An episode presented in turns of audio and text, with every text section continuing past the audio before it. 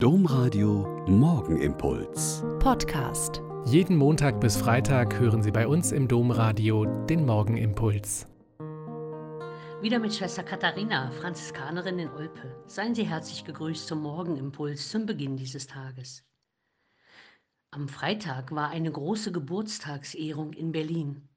Eine kleine, zierliche Frau mit einem strahlenden Lächeln bekommt Glückwünsche zu ihrem 102. Geburtstag, den sie am Sonntag feiert. Margot Friedländer ist eine der besonderen, starken Frauen, die es in unserem Land so viele gibt.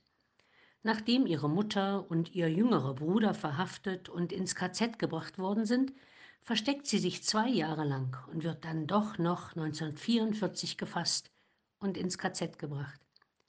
Im Kopf behält sie für immer das Wort ihrer Mutter, das sie ihrer Tochter über eine Bekannte übermitteln lässt. Versuche du, dein Leben zu machen. Zunächst kann sie damit nichts anfangen und ist eher entsetzt, dass sie sich allein durchschlagen soll. Aber im KZ trifft sie, welch ein Wunder bei diesen Menschenmassen, einen früheren Bekannten.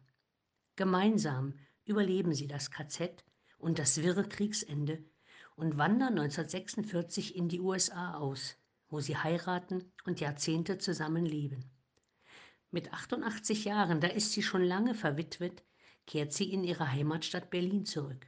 Nicht in das Land der Täter, wie sie betont, sondern in das Land derer, die in dritter und vierter Generation nach dem Naziterror hier leben. Und sie geht seit dieser Zeit unermüdlich in Schulen und Jugendtreffs um jungen Leuten aus dieser Zeit und aus ihrem Leben zu erzählen und um Wachsamkeit gegenüber rechten Tendenzen zu werben.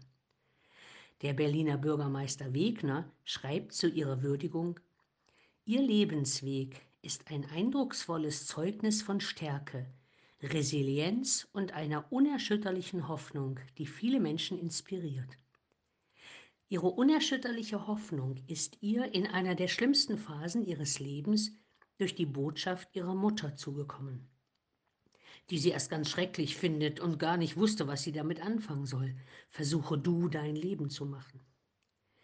Ich glaube, dass viele Menschen so ein Hoffnungswort in sich tragen, dass sie durch einen lieben Menschen, das berührende letzte Wort eines Sterbenden oder durch einen Bibelvers, ein Gedicht, einen Song bekommen haben.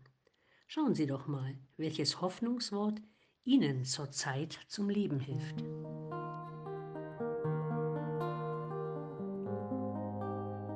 Der Morgenimpuls mit Schwester Katharina, Franziskanerin aus Olpe, jeden Montag bis Freitag um kurz nach sechs im Domradio. Weitere Infos auch zu anderen Podcasts auf domradio.de.